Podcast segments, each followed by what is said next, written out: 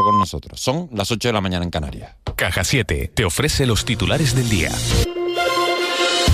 Hola, ¿qué tal? Buenos días. Hoy es el Día Internacional de la Mujer, una jornada que conmemora la lucha de las mujeres por su participación en la sociedad y su desarrollo en plena igualdad con el hombre. Esta tarde habrá manifestaciones en las principales capitales canarias bajo los lemas Sin igualdad no hay futuro y Revolución feminista sin fronteras. Aquí en Canarias Radio acabamos de hablar con Victoria Rosell, la delegada del Gobierno contra la Violencia de Género, el día después de que el Congreso haya aprobado la toma en consideración de la reforma de la ley del solo sí es sí, con el apoyo del PP y el voto en contra de Podemos. Rosell niega rotundamente las acusaciones del PSOE de que Podemos no puso sobre la mesa propuestas para evitar las reducciones de condena y excarcelaciones de agresores sexuales. Eso es mentira. Hay más de siete propuestas. Además, claro, dices, eh, son unas propuestas evolutivas en el sentido de que tú propones, yo respondo, yo propongo, tú respondes.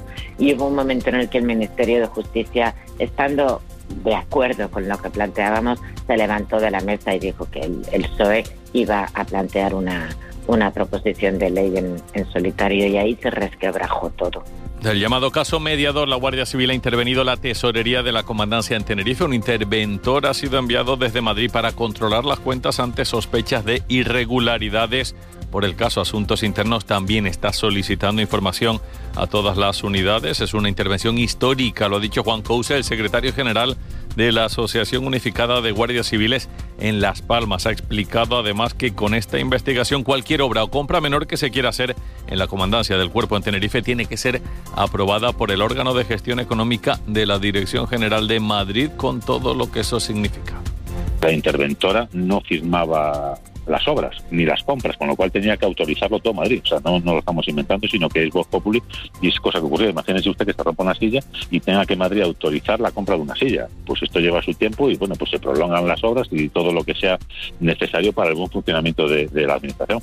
Además, hoy estaremos atentos a la presentación del programa Canarias FEDER para el periodo 2021-2027. Lo hará el vicepresidente y consejero de Hacienda del Gobierno canario, Román Rodríguez, junto a la directora general de Fondos Europeos del Ministerio de Hacienda, Esperanza San Blas. Pero sin duda, el sonido del día se producía hace apenas tres horas en Estados Unidos, en Los Ángeles, y el protagonista, un español, Pau Gasol, uno de los mejores deportistas españoles de la historia en el momento de la retirada de su camiseta en uno de los mejores equipos de baloncesto de la historia, Los Ángeles Lakers. Momento muy emocionante y Pau Gasol con lágrimas en los ojos acordándose de su gran amigo Kobe Bryant, fallecido hace tres años en un accidente de helicóptero. I love him. I wish he was here with Gigi. I really do. Uh, but I think he'll be proud. And he was looking forward to this moment. So, I love you, brother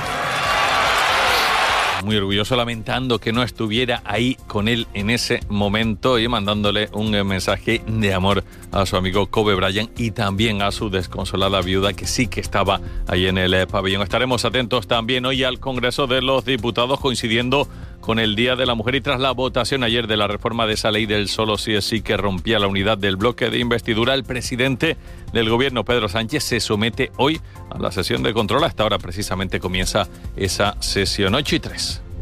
Proteger las cosas que más te importan es una tranquilidad. ¿Te gustaría agrupar todos tus seguros en uno y pagarlos en una sola cuota, mes a mes?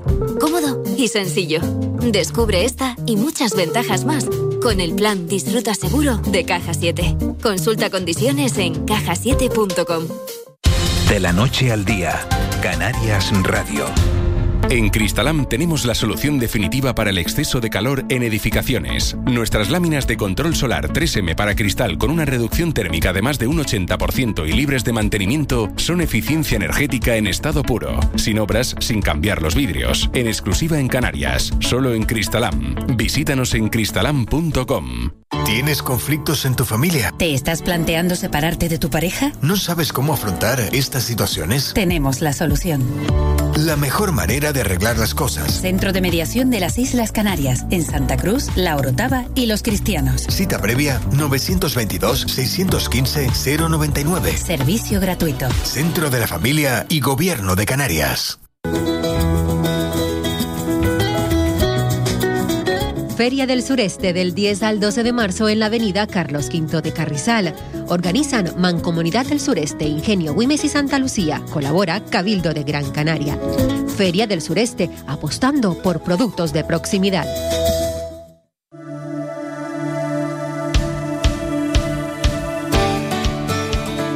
El pulso a la economía de Canarias se toma en los foros Caja 7, un espacio de diálogo y debate que recorre cada mes una de las ocho islas del archipiélago. Este jueves a las 5 de la tarde, desde la sede central de Caja 7, en la calle Franchi Roca de Las Palmas de Gran Canaria, el vicepresidente y consejero de Hacienda, Presupuestos y Asuntos Europeos del Gobierno de Canarias, Román Rodríguez, se sienta en el foro Caja 7 Canarias Radio. Contamos la vida. Vuelve a McDonald's el nuevo McFlurry de M&M's. Una combinación de tu helado favorito con deliciosos M&M's rellenos de cacahuete y chocolate. Pero eso no es todo. Tus M&M's pueden ir acompañados del sirope que más te guste para que lo disfrutes aún más. Solo en tus restaurantes McDonald's de Canarias. Más, más, más. El baño barato tiene más pavimentos, cerámicas, sanitarios, muebles de baño, mamparas, griferías por menos, menos, menos. El baño barato, mucho más por mucho menos. En Cristalam tenemos la solución definitiva para el exceso de calor en edificaciones. Nuestras láminas de control solar 3M para cristal con una reducción térmica de más de un 80% y libres de mantenimiento son eficiencia energética en estado puro. Sin obras, sin cambiar los vidrios. En exclusiva en Canarias. Solo en Cristalam. Visítanos en cristalam.com. Educandos y Valores, dirigido alumnado de la ESO de Centros Educativos de Gran Canaria, forma e informa sobre bienestar animal, sostenibilidad, la relación con tu perro en la ciudad, la cooperación y los valores, un puzzle que conforma vivir en sociedad. Si tu centro quiere participar, contacta con Terapican, financiado por la Consejería de Educación y Juventud del Cabildo de Gran Canaria. De la noche al día, Miguel Ángel Dasguani. 8 y 7 minutos de, la mañana de este miércoles 8 de marzo, Día de la, de la Mujer. Hemos dedicado toda la primera parte del programa a hablar con Vicky Rosell, con la delegada contra la violencia de género del Gobierno de España. Hemos hablado también con Kika Fumero, directora, directora del Instituto Canario de Igualdad, y con Carolina Rodríguez, concejala de Igualdad de Puerto de la Cruz, porque en el norte de Tenerife 15 ayuntamientos se dan la mano para eh, conmemorar de, conjuntamente estos actos del, del 8 de marzo. Luego retomaremos este asunto del 8 de marzo, de las manifestaciones que se van a llevar a cabo en toda, en toda Canarias en el tiempo de tertulia, pero antes abordamos otras dos cuestiones. Por un lado, vamos a hablar de pesca, de la campaña del atún rojo, y luego hablaremos en unos instantes sobre esas denuncias de presuntos abusos sexuales en el campamento de Las Raíces, en la isla de, de Tenerife. Empezamos con, con, el tema que es más amable de los dos, que es el inicio de la campaña de, de atún rojo. Juan Francisco González Chitito es el patrón de la cofradía de, de, Corralejo y es además patrón, presidente de la Federación de Cofradías de Canarias. Señor González, muy buenos días.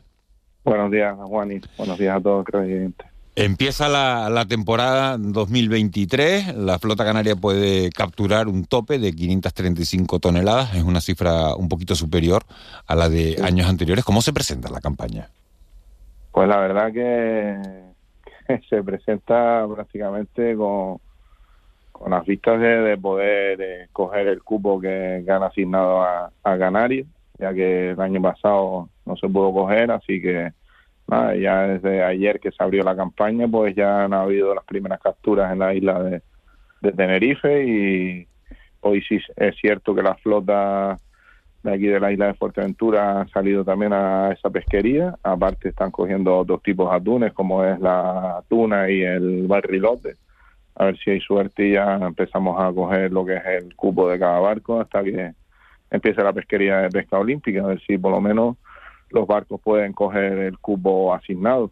Estamos, estamos viendo, se refería usted que ya se han cogido los primeros ejemplares, lo estamos viendo una fotografía en la página 24 del periódico El Día, eh, dos ejemplares de más de 290 kilos.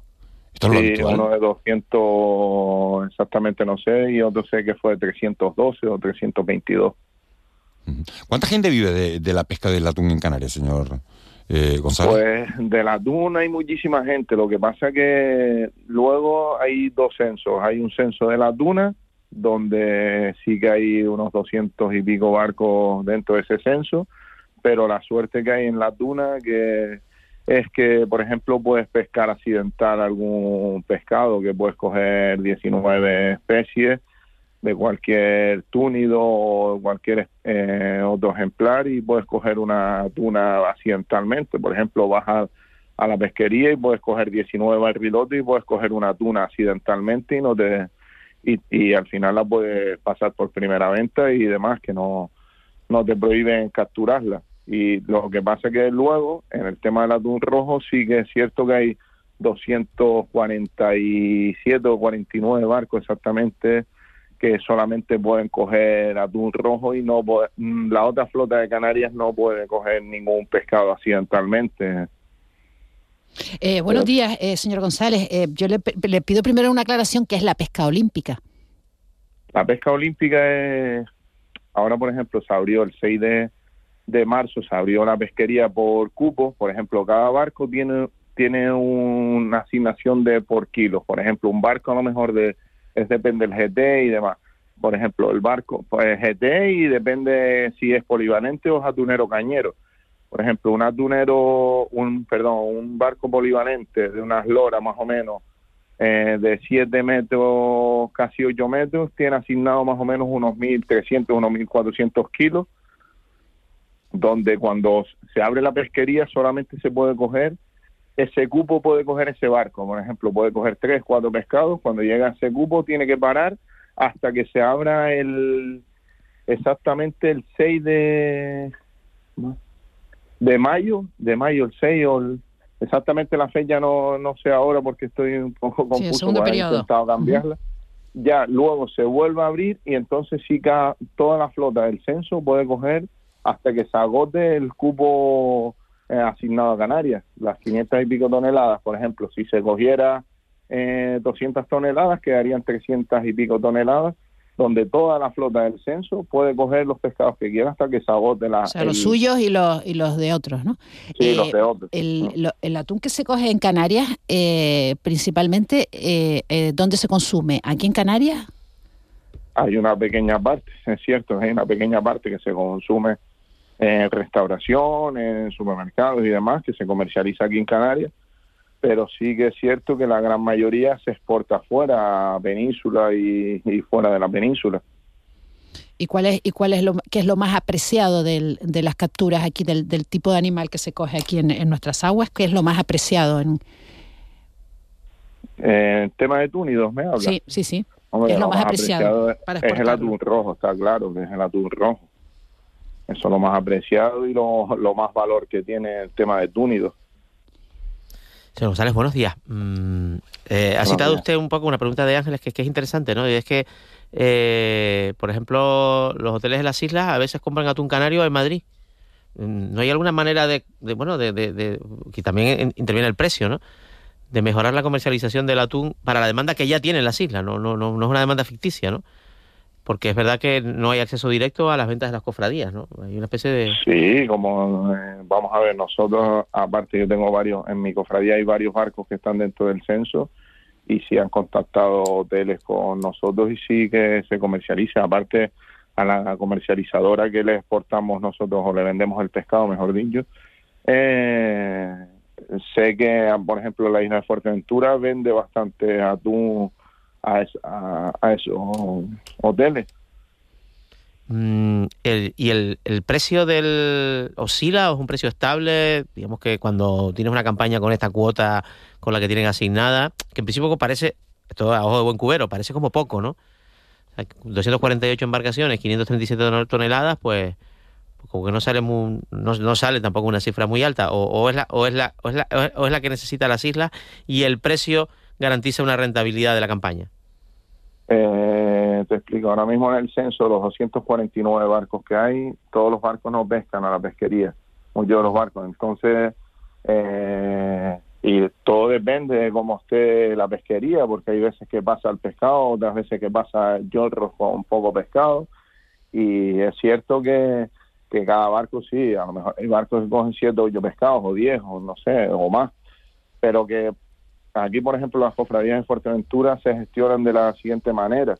Por ejemplo, todo depende de cómo se, esté las capturas, cómo esté la venta y demás. Muchas veces eh, se le dice al barco que un pescado por día o un pescado a la semana, todo para regular el precio y mantener los precios. No, no podemos volvernos locos, ir a capturar todos los túnidos que podamos para después tirar los precios que tenemos ahora mismo, bajarlos a, a precios irrisorios, ¿sabes? Entonces se busca siempre una estabilidad entre precio y cantidad.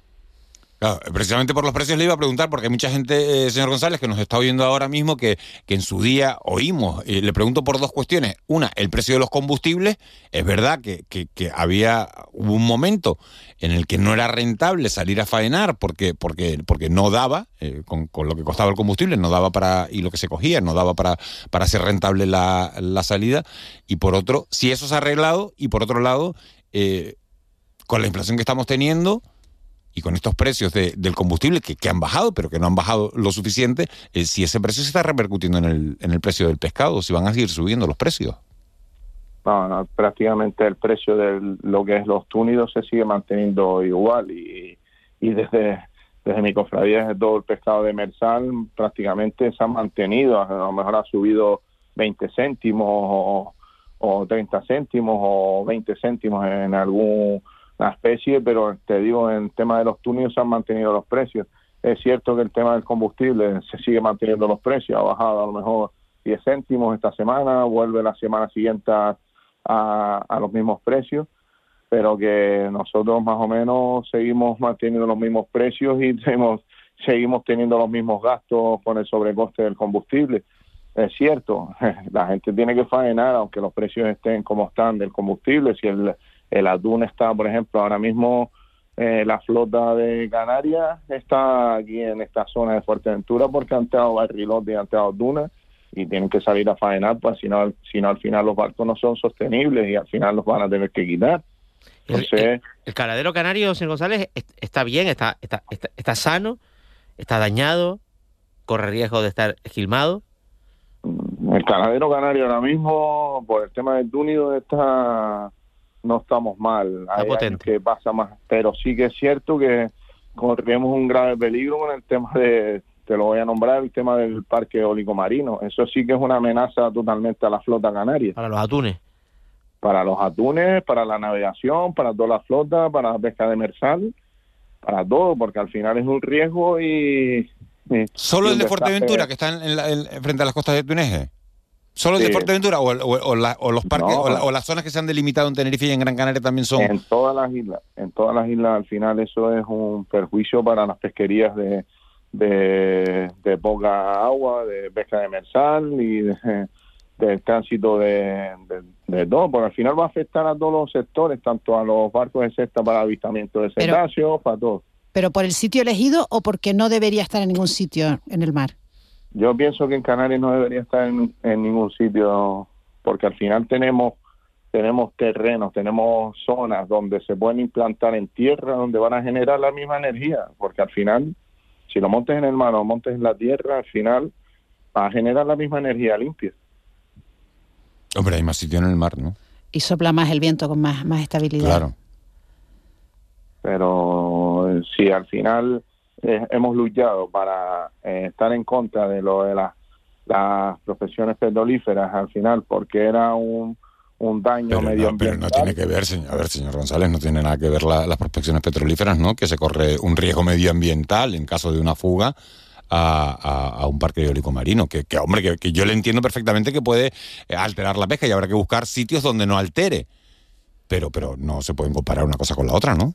Pero usted ha visto los daños que hay ahora mismo en tierra, por ejemplo, al cabo de cinco o seis años, el mantenimiento que llevan esos parques eólicos marinos, como están totalmente abandonados, eso en el mar, pues va a pasar lo mismo. Al final, la corrosión y todo va a ser muchísimo más grande en el mar y al final el abandono, cuando se va a 400 y pico metros en profundidad, lo van a lo van a mantener o lo van a sacar si se caen aspas o se caen. Yo creo que es un daño, al final estamos protegiendo, está dentro de una zona SEC, protegiendo el tema de aves, el tránsito, la velocidad de la navegación y todo, y al final iban a implantar molinos eólicos ahí, al final no sé qué camino vamos a coger. Bueno, pues eso es un debate ahí sí que, de verdad que, que, habrá que poner sobre, sobre la mesa. Le traslado para cerrar ya prácticamente la entrevista eh, una pregunta de un oyente. Dice, hablaba usted antes de 20 céntimos por kilo en la cofradía en cuanto al aumento de los precios, pero ¿cuánto sube eso después cuando llega a la calle? Todo, todo depende a dónde lo comercialice, si lo comercializa supermercado, si lo, eso luego ya es el libre mercado, el restaurante, el restaurante ya le pondrá su precio o el supermercado le subirá dos o tres euros por kilo, que todo depende, o las pescaderías o demás. Nosotros sí que tenemos un precio estable y fijo, y luego cada comercio, cada supermercado pondrá su precio a razón de, de los gastos que tenga en esa empresa.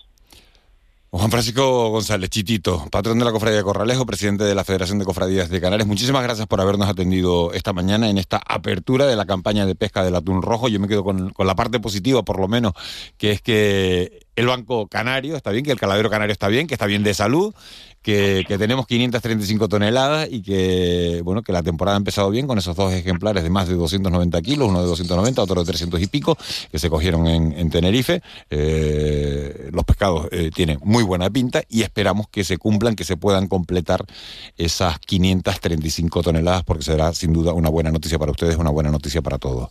Muchísimas gracias por habernos atendido esta mañana. Vale, muchas gracias. Un saludo. Un saludo, buen día. 8 y 21. De la noche al día, Canarias Radio. Sí, lo sabemos, los precios de nuestro nuevo folleto te van a sorprender. Ya puedes consultar nuestras ofertas hasta el 9 de marzo en hiperdino.es o en nuestras redes sociales. Desde siempre los mejores precios de Canarias en Hiperdino. Estás en casa y te llega el paquete que tanto estabas esperando. Después reciclas la caja de cartón en el contenedor azul para que se convierta en el libro que alguien lee mientras recoge el paquete que tanto estaba esperando. Y que en la economía circular, cuando reciclas, los envases de cartón se convierten en nuevos recursos. Recicla más, mejor, siempre. Gobierno de Canarias y Ecoembes. Wurden y el mes de las marcas con marcas como Apple, Samsung, LG, Bosch y Balay. Con precios que te harán disfrutar. Este mes de marzo las mejores marcas con hasta un 40% de descuento. Solo en nuestras 18 tiendas de Canarias y nuestra web, canarias.wurten.es. Wurden mes de las marcas. Grandes marcas. Grandes descuentos.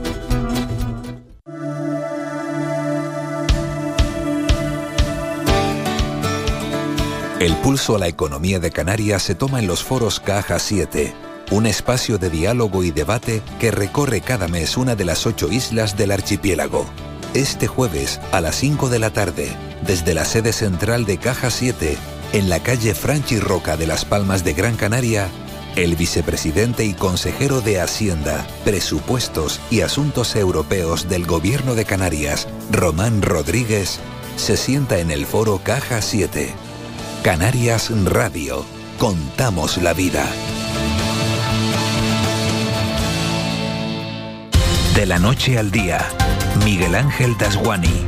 8 y 23 minutos de, la mañana de este miércoles 8 de marzo. Vamos con ese asunto que les habíamos prometido que íbamos a tratar esta mañana, porque en los últimos días, como ustedes saben, eh, se han denunciado por parte de la asociación Hay Raíces unos presuntos abusos sexuales a los migrantes que están, que residen, que están alojados en el campamento de las raíces en, en Tenerife. Al parecer, llega gente por fuera, se pone con el coche y a los, y a los migrantes, bueno, pues les dice, oye, te voy a dar ropa, te voy a dar dinero, te voy a dar eh, comida, te voy a dar alimentos, cuando se acercan los, los, los, migrantes se establece un contacto y lo que se piden a cambio son relaciones eh, sexuales para, para, lo, para los migrantes. Esta explotación sexual eh, ha sido denunciada por ahí, por ahí raíces, la policía está investigando el, el asunto en Accen, la empresa concesionaria, la que, la que lleva la gestión de, de, de estos campamentos, eh, son conscientes de que, esto, de que esto está pasando y la pregunta que nos hacemos es cómo se le puede poner freno a todo esto y si había conocimiento desde hace tiempo de, que esto se producía o si estamos hablando de un hecho aislado. Y para hablar de este asunto hemos llamado a un hombre que sabe, que sabe mucho de, de migración y que sabe además eh, mucho de, de leyes. Arcadio Díaz Tejera, magistrado, muy buenos días. Buenos días.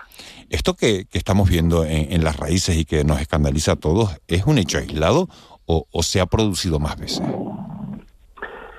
Yo no puedo responder a una pregunta tan concreta y tan pertinente de una manera precisa, porque está hoy tan espeluznado como está usted y como están los oyentes.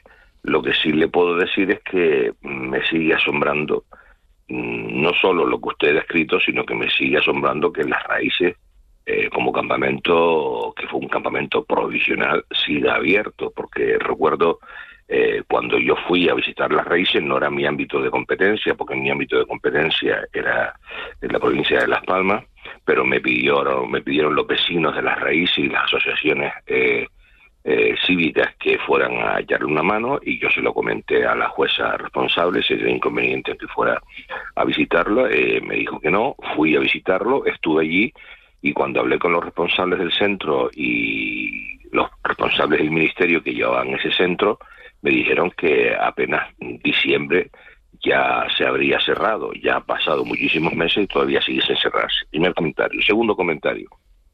Eh, lo que está pasando es algo que desde el momento en que se tiene información de tales hechos, el ordenamiento jurídico tiene previsiones suficientes para que tanto la administración pública como el juzgado eh, competente hagan lo que tienen que hacer para evitar situaciones de abuso social, porque no son seres libres y adultos que espontáneamente eh, deciden intercambiarse eh, prestaciones diversas, sino que hay una situación de absoluta superioridad y dominación por parte de quien tiene recursos respecto a unas personas que están en una situación de absoluto desasistimiento. Están desasistidos, se llevan muchísimos meses ahí, en una situación de desesperación y en una situación en que al no tener esperanza respecto a lo que va a pasar en los próximos meses o que va a pasar con su vida, supongo yo que en una situación así hacen lo que sea para sobrevivir. Entonces, si usted me pregunta, ¿esto ha pasado antes? Pues no me extraña que pase porque en una situación de desesperación, tanto por parte del que está eh, la está viviendo como por parte de otro que tiene recursos materiales, pues aparece lo más noble y también lo más abyecto del ser humano. Y lo que usted ha descrito es de las cosas más abyectas que uno puede conocer del ser humano. ¿Y quién tiene que cuidar para que eso no pase? El responsable de la gestión del centro, porque después te dice, no, pero bueno, es que esto, esto es libre, ¿no? Porque la prostitución no está prohibida, eh, no está prohibida en España, y como no está prohibida la prostitución en España, si una persona quiere intercambiar eh, favores sexuales con otras, pues está eh, en su libre derecho de hacerlo. Pero mire, el, ¿quién, ¿quién tiene la responsabilidad de lo que está pasando? Todos. ¿Quiénes somos todos? Pues en, en, principio el quien está dando la cara son los que trabajan en el centro, pero los que trabajan en el centro están para un tipo de tareas, no para tareas de esa naturaleza. ¿Quiénes tienen esa responsabilidad? Pues el conjunto de las administraciones públicas que tienen la obligación de supervisar las condiciones materiales en que están estas personas aquí. Entonces, ¿quiénes son esas, esas administraciones públicas? Pues depende de la edad de los chicos, son unas o son otras. Cuando son menores de edad, ya hemos dicho en otras ocasiones que la administración autonómica es el gobierno de Canarias.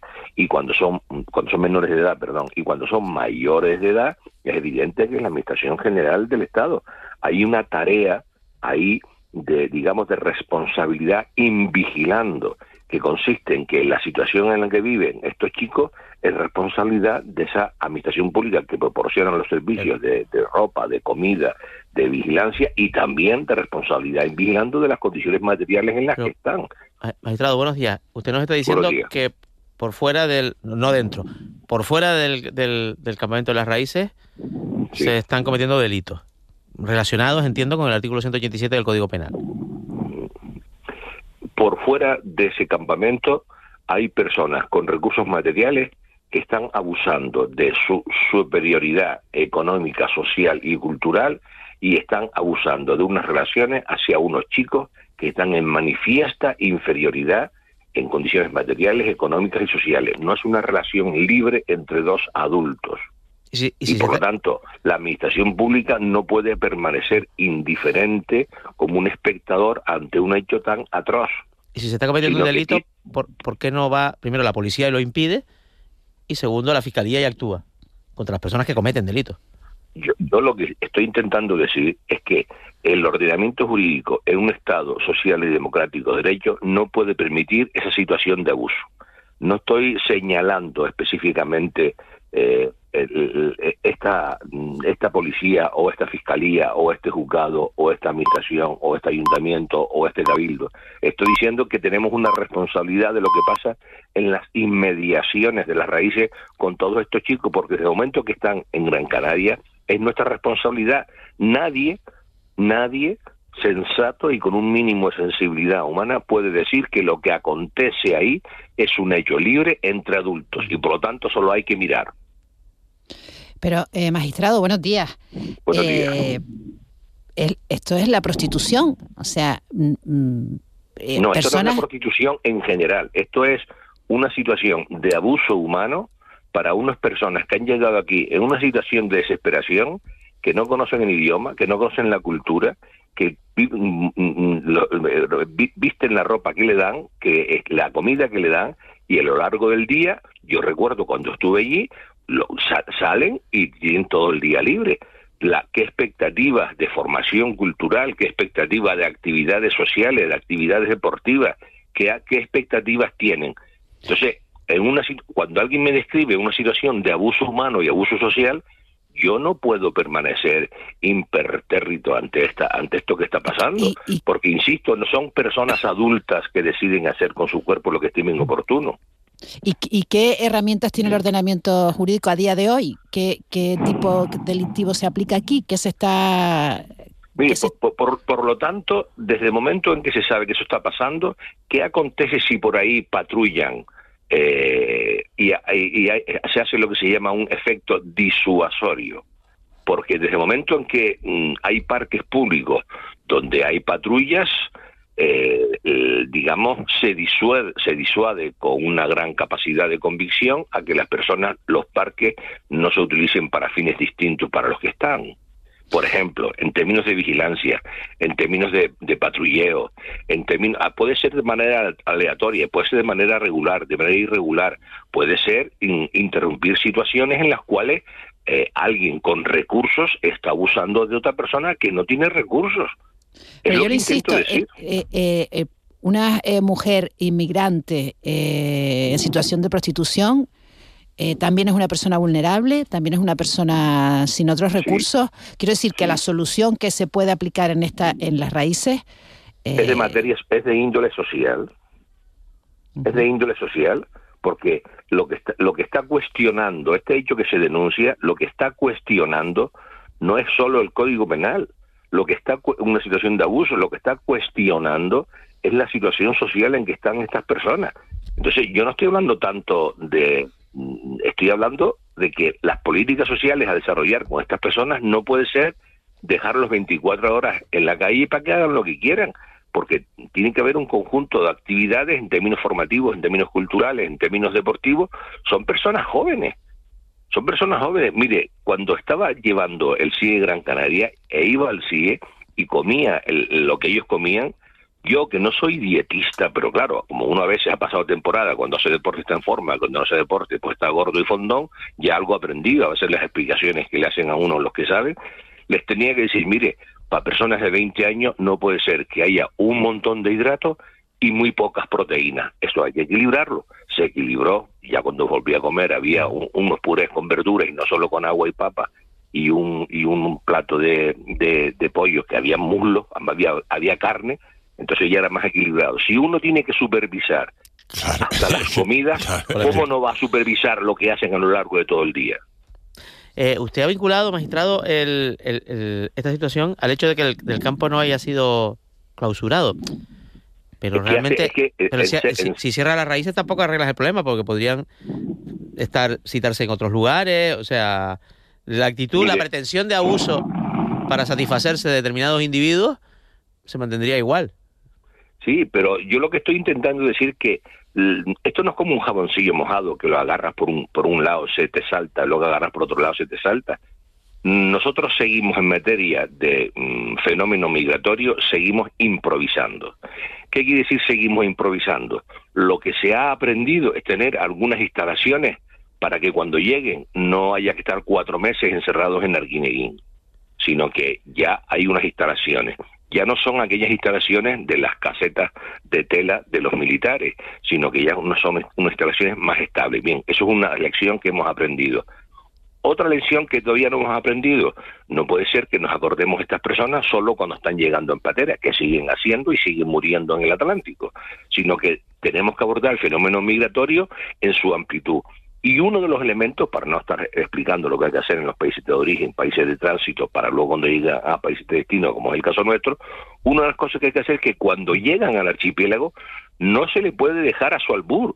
Eso hay que organizarlo y planificarlo para que a lo largo del día esté lleno de actividades culturales, formativas, eh, sociales, deportivas. ¿Por qué razón? Porque son personas que ellos antes o después van a seguir repitiendo. Si los mandan a sus países de origen, van a volver a repetir tres, cuatro, cinco veces porque están tratando de buscar un proyecto de vida.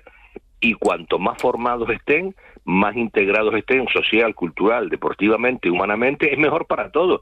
Y evitaremos situaciones como las que ha descrito el señor Da Juan y al comienzo de la conversación. Es lo que trato de decir, inexistencia de políticas sociales de integración. Todo esto respetando la buena voluntad de las personas que están ahí, pero no podemos seguir improvisando en materia de fenómeno migratorio que nos va a acompañar toda la vida. Eh, señor Díaz Tejera, el fenómeno migratorio nos va a acompañar toda la vida. ¿Y la prostitución? Le pregunto porque la prostitución en el 99% de, de los casos, estamos de acuerdo, es un abuso, ¿no? Al final, porque al final es verdad que... Entonces, estoy de acuerdo. Entonces, estoy de acuerdo. Y, claro, y, a, raíz del caso mediador, nos preguntamos todos, ¿es verdad que hay diferencias de criterio? ¿Cómo es posible que la prostitución no esté prohibida en España? Pues mire, hay fórmulas distintas. Eh, en Suecia está, está prohibida eh, y se mm, sanciona eh, al, al, que practica tales, tales actividades, pero en Alemania está, digamos, organizada Sí, en Holanda también. En, Holanda, va uno por la calle y entran los escaparates y, y, han hecho y han hecho hasta hasta bueno hasta un reclamo turístico, ¿no? En Francia Incluso, si me apura, lo de los escaparates de, de, ir en las calles de es un debate es un debate que no está cerrado entre los que quieren regularizar y los que quieren abolir. Son es un debate que no está cerrado. Yo lo que intento decir es mi propuesta, yo estoy entre los que quieren abolir, pero hasta tanto se consigue esa abolición, no puede ser que del cero al cien, es lo que intento decir. Sí, sí. O sea, la tesis de fondo, abolir, cierto es, porque es una situación de abuso. Eh, algunos dicen, bueno, algunas personas lo hacen de manera libre. Bien, no tengo por qué cerrar la posibilidad de que algunos lo hagan de manera libre, pero la inmensa mayoría es lo que usted ha descrito, es una situación de abuso. Pero hasta tanto consigamos esa abolición, uh -huh. mientras tanto no puede ser que esté esta, este margen en que todo se permite y se mira para otro lado, porque ahí hay situaciones de absoluto abuso y de absoluta esclavitud. Entonces, mientras tanto, eso se tiene que regularizar, mientras tanto, no consigues lo otro, porque al final, los que propugnan, los que propugnamos la abolición, mientras tanto, como no conseguimos la abolición, no conseguimos nada. Y yo, como del cero al cien no sé pasar, al menos consigo uno, dos, tres, cuatro días hasta que llegue un día que pueda conseguir esa abolición. Mientras tanto hay que establecer ley y orden en un lugar donde hay tanto abuso y tanta nueva esclavitud de unos seres humanos con poder hacia otros. Y vuelvo a insistir, cada día tenemos nuevas demostraciones de que de cómo el ser humano es capaz de lo más noble y lo más abyecto. Y entre lo más abyecto está esto, esta conversación que estamos manteniendo. Arcadio Díaz Tejera, magistrado, qué bueno hablar con usted. Muchas gracias. Muchas gracias a usted por su sensibilidad, también a la señora sensible, el señor Betancourt, y gracias por ese último ahora, comentario. Ahora, ahora, está, ahora, está, en una época de que se cuida con las proteínas y las verduras o está en una época, como dijo antes? De, de... He, de, he, de, decirle que en los últimos tres meses eh, mi mujer y mi hija me están empezando a decir, oye, te has portado bien durante un año y en los últimos tres meses, como has estado de vacaciones, te has soltado los pelos. Yo mismo, a que estoy calvo, me he soltado los pelos, porque uno en vacaciones tiene que soltarse bueno. un poco. O sea que ahora estoy eh, intentando volver a recuperar el ritmo de mayor disciplina alimenticia, pero bueno. que de vez en cuando, oiga, uno es humano y un placer es un placer. Pues eso, seguro, seguro que lo consigue. Arcadio Díaz Tejera, muchísimas gracias por habernos atendido esta mañana. Un abrazo. Gracias a ustedes, buenos días, un abrazo. 8 y 39. El mentidero. Claro, estábamos hablando con Arcadio de Tejera y sobre el debate de la, de la nutrición. Saraín Sinoso, muy buenos días. Buenos días. ¿Tú vigilas lo que comes o no vigilas lo que comes? Pero que todos tenemos que vigilar lo que comemos, porque si no... Todos vigilamos lo que comemos, sí. Juanma, Juanma Betancourt sí sé que vigila de- desde hace tiempo lo que come, ¿no? Sí, está ahí un poquito más... A ver, con las dice, pautas dice, pro- sí, vamos, pero no Sí, se lo bueno, pero lo dice la- como... Pero con las pautas un poco profesionales de una, especial, de una especialista. De una una- especialista en este caso. O sea que sí cuidas lo que comes. Sí, claro, claro, claro. Digna Martín, muy buenos días. Hola, buenos días. El Apurón, en la isla de La Palma, la directora. Eh, ¿Cuidas lo que comes? Sí y no. A ver, explica eso. Bueno, que a veces como cosas que no debo, ¿no? Como todo el Bueno, mundo me pero eso, eso es como todo, pero, pero, hombre, pero si eres, esos co- que son tan El bien me malos. sabe, el bien me pero si eres ¿no? consciente, es que es verdad que en La Palma, en La Palma todos los postres tienen, tienen un millón de calorías, no es que, no es que tengan Bueno, unas pocas calorías, es que, es que la de La Palma tiene un millón o millón y medio, ¿no? Porque un bien me sabe, un príncipe Alberto, Bueno, yo de eso la rapadura, poquito, alguna vez, ¿no? Pero el chocolate sí que me tira mucho, la verdad, lo reconozco. Y luego me siento culpable, pero me lo como. pero bueno, Pero el chocolate si es negro. Sí, pero al final es chocolate, ¿no? Pero No, bueno, pero si yo es creo negro que no- los no- no de la vida ¿eh? tampoco hay que renunciar a ellos, aunque hagan un pelín de daño. De vez en cuando apetece comerse algo que no que no es saludable, entre comillas, pero que, que es necesario, ¿no? Para, para, el, para el cuerpo, para el alma. Pero bueno, en general sí, me cuido, intento cuidarme. digna de que, se, de que se ha hablado hoy en La Palma. ¿Qué, ¿Con qué titulas en el periódico? ¿Con qué abres el periódico? ¿La Apurón? Bueno, pues con la con una querella criminal que se ha presentado contra contra los eh, los gestores de la de la emergencia volcánica en 2021. Eh, bueno, ha llegado ya a los juzgados por el por la vía penal y, y bueno. ¿La presenta quién? Eh, la presenta eh, una asociación, mm, Tierra Bonita, eh, a través de un despacho de abogados importante y contra los, los contra políticos y contra científicos. Vamos qué a ver delito? a- ¿Qué delito ¿Qué delito? cometieron? Científico.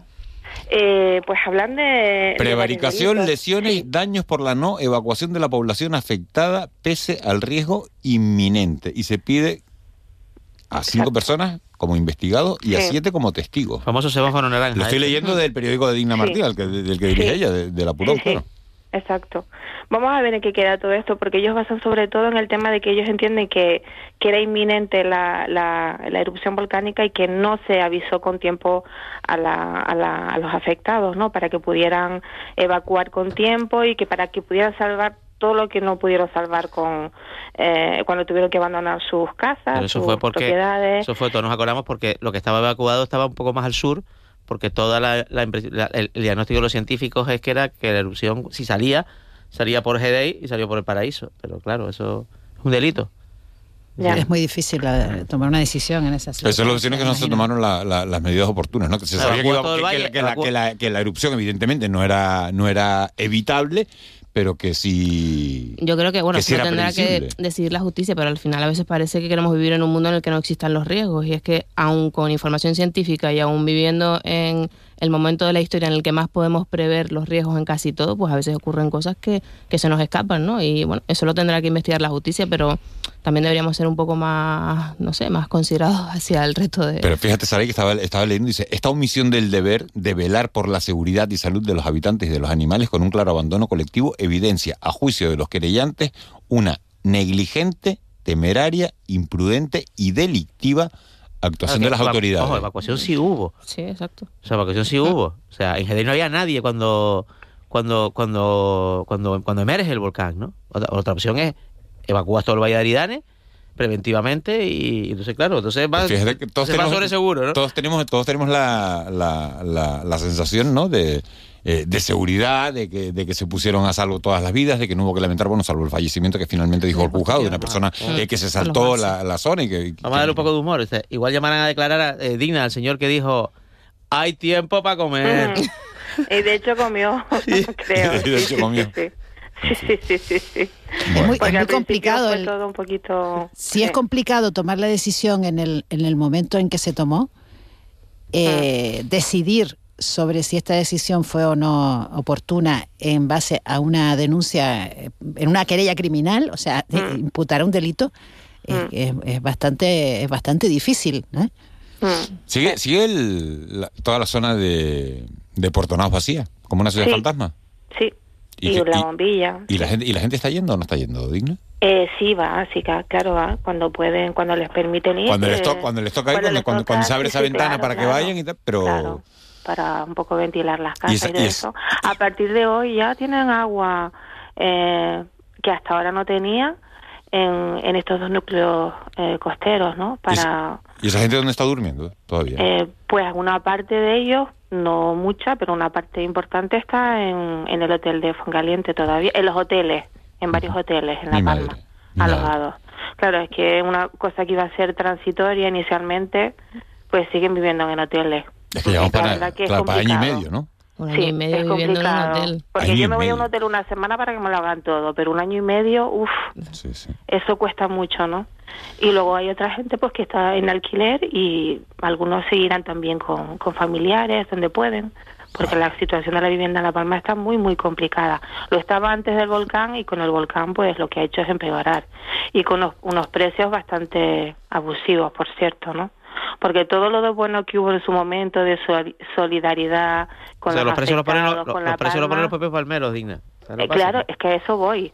Todo eso, de toda la solidaridad que hubo inicialmente, después se ha transformando en usura, ¿no? En, porque la verdad es lucro, es ¿no? lamentable.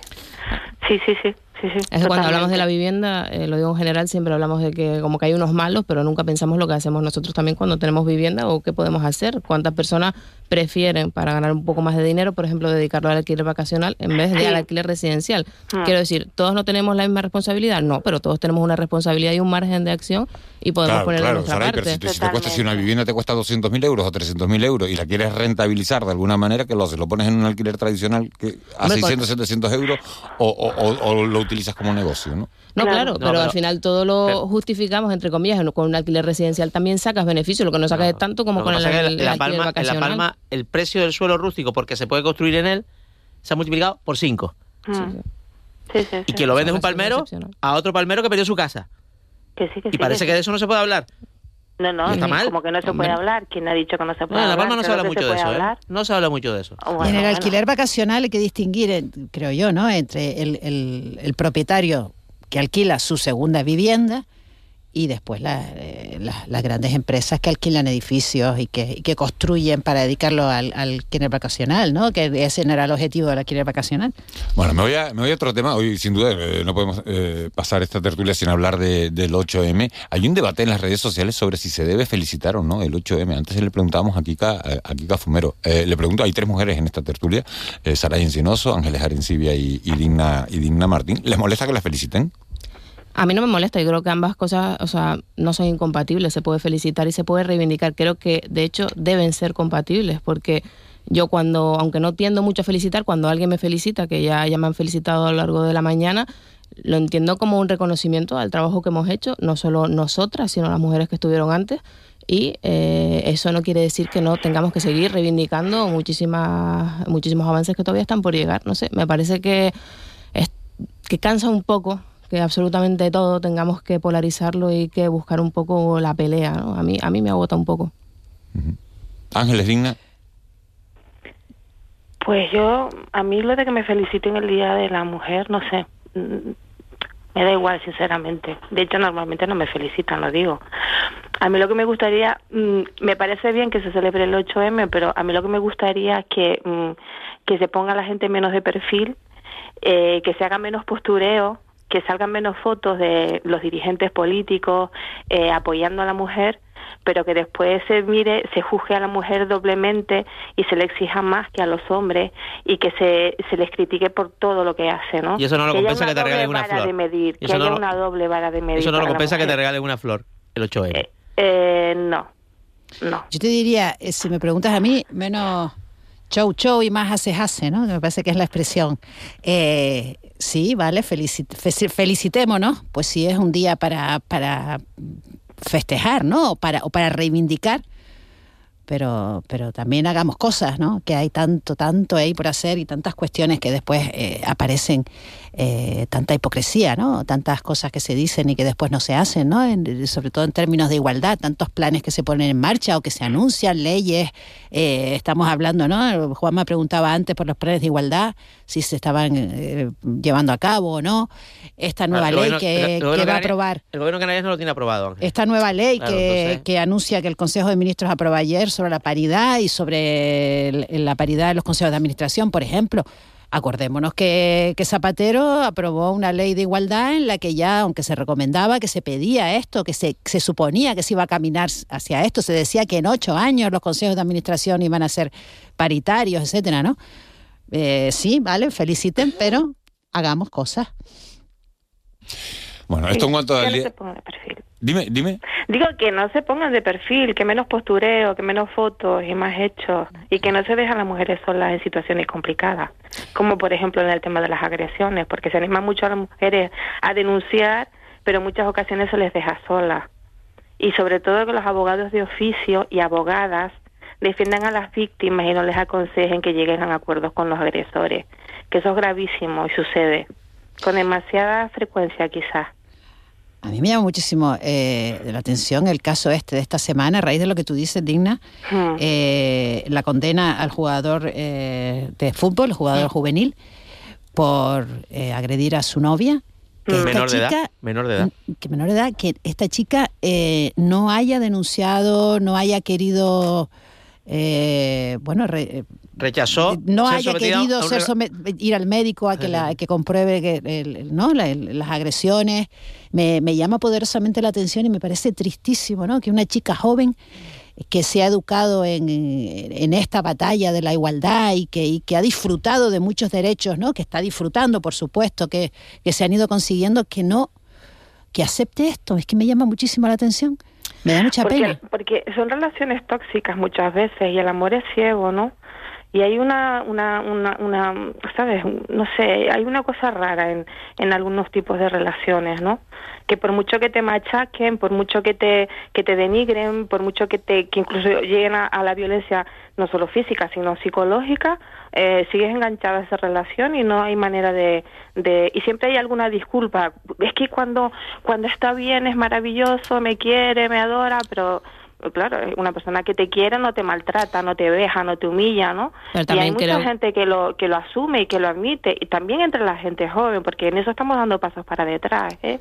también creo que hay un rechazo al procedimiento, ¿no? Al procedimiento que viene después que no quiero no quiero concretar en este caso, pero hay veces que aunque las mujeres se hayan dado cuenta, pues no quieren vivir, digamos, un segundo calvario, porque mm, denunciar, ser el foco de todas las miradas, que todo el mundo conozca tu historia, mm, bueno, mm. es complicado.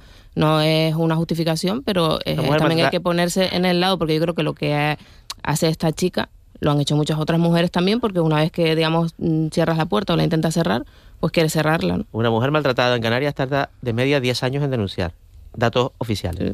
10 años.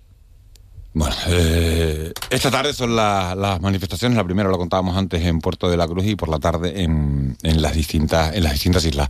Nos quedan ocho minutos para terminar la tertulia, pero quiero que oigan un, sonido que, lo hemos eh, rescatado de la cadena SER, porque la cadena SER lo, hacía público en, en las últimas horas. Se trata de una conversación eh, hablo del caso mediador entre Antonio Navarro eh, Tacoronte, que es el conocido mediador, el hombre que intercedía en toda esta, esta serie de presuntos negocios eh, que se estaban llevando a cabo de manera irregular. Es una conversación entre Antonio Navarro Tacoronte, el mediador, con el que fuera director insular de deportes del Cabildo de Tenerife, con Ángel Peña. Es una conversación telefónica mantuvieron varias a través del teléfono.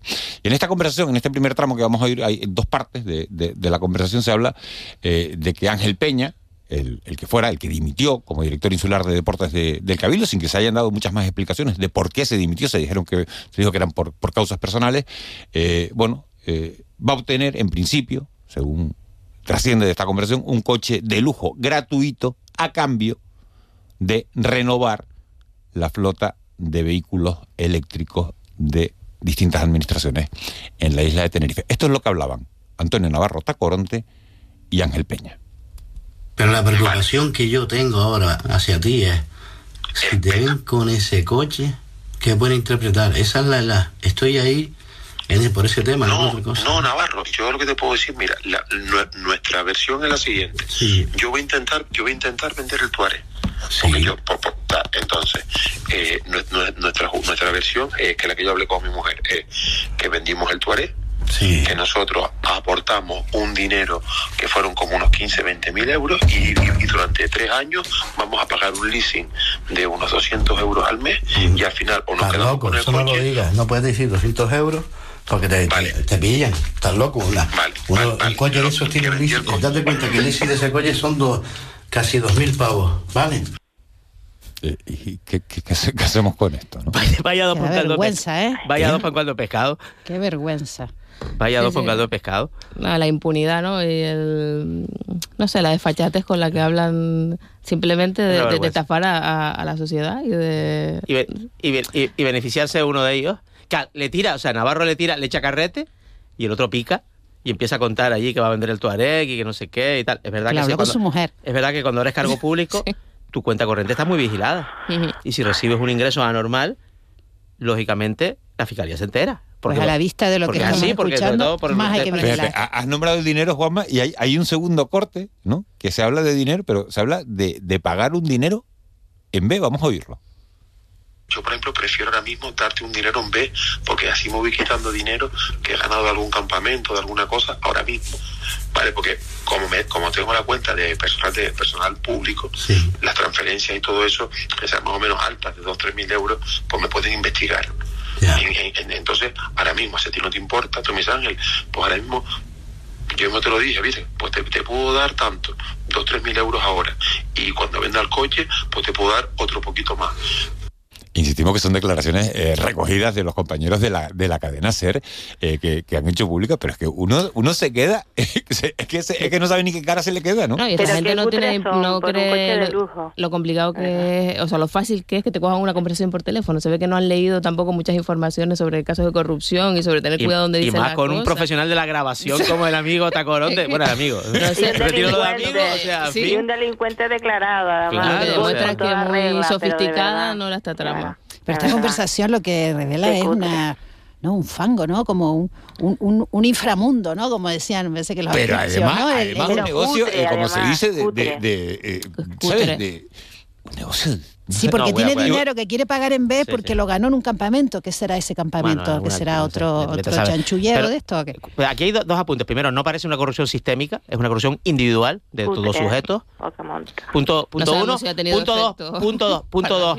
Pa- Hay que ver si salió o no. Parece que no. Parece que encima de, de eso un poco. le- se le frustró eh, el los, negocio. negocios, los negocios del caso mediador son como lo- lo- los planes de Fumanchu. Son muy sofisticados, pero nunca salen bien.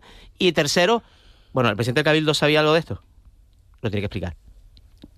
De momento lo- lo- los funcionarios ¿Por qué? han ¿Por qué? salido Porque, porque. Ángel Pérez fue cesado. Bueno, pero le he dicho que Pues, no, ¿fue ¿no? El cesado? presidente del Claro, Cabildo. no, no, pero ¿fue cesado por esto, sí o no? ¿O fue cesado porque le llegaron ondas de que... o fue cesado porque además de, de- de- de tener estas conversaciones era un inútil en su gestión? Hay que aclararlo, ¿eh? No, y después hay una cuestión que es el, el reproche penal que puede acarrear, ¿no? Estas cosas, estas revelaciones, estas cosas que estamos escuchando, ¿no? Que si después finalmente se prueba que se cometió o no un delito y si esto acarrea algún tipo de, de condena. Eh, yo creo que el reproche político ya, ya, ya lo tenemos, ¿no? O sea, eh, evidentemente esto nos parece mal. Otra cosa es qué consecuencias eh, tiene, ¿no? Y si va a tener algunas consecuencias para limpiar mejor la, la- la cosa pública. Sí, yo creo que de todas maneras todavía faltan muchas explicaciones porque el hecho de que este señor, el mediador, estuviese campando a sus anchas en la Consejería de Agricultura, ¿no? A mí, Hay un sinceramente... pleno, un pleno monográfico con- con carácter extraordinario el próximo con dos martes. cargos- ¿eh? con dos Sí, pero que nadie se preguntase quién es este, este señor porque está aquí de manera más o menos permanente. No, pues eso no, eso, sé. eso no es tan raro. O sea, no, es tan No. difícil, no es tan difícil que una persona tenga acceso a un cargo público. Es más, es que si no la recibes, también quedas no, mal. yo no digo que no lo reciba, por supuesto, pero mm, si es una visita así, o sea, una persona que está de manera constante, eso a mí me parece que sí llama un poco más la atención y no me parece que pase Y que habitualmente en las consejerías. A Y mí, que se haga un selfie cada vez que entra, ¿no? por ejemplo. Bueno, yo, a, mí lo que, a mí lo que me sigue sorprendiendo es que alguien se bringue por un coche de lujo. ¿No? Me parece que, que alguien, que Sí, alguien, sí. que alguien Bueno, se meta en un berenjenal de este, de este Pero eso es calibre, la ¿no? naturaleza humana. Por, por, por, por un coche de... de- Bueno, de- por un coche ahora y veríamos que hubiese Sí, sido a la naturaleza humana. ¿Tú sabes lo que se puede fardar con ese coche? No, y Eh, empiezas por esto es algo y eso va, va creciendo. Lo que es cutre es ir a administrar la- la- las cosas de todos y, y querer Eh, eh, beneficiarte. mensaje- mensaje de un oyente. Buenos días, la, perdona Ángeles, la consejera de Agricultura debe dimitir. No puede ser que no haya responsabilidad política. Si eso pasa en tu departamento, te vas. Bueno, en todo caso debería dimitir entonces el presidente del gobierno, que es quien los nombró, ¿no? A los directores generales en su momento. Es que, claro, no sé.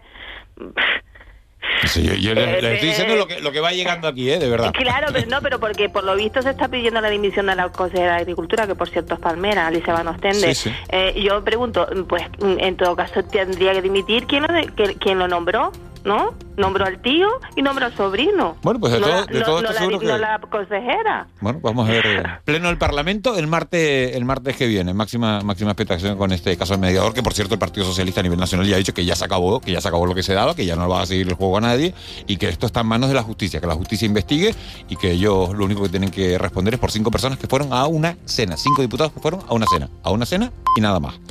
Señores, gracias. Vamos con las noticias de la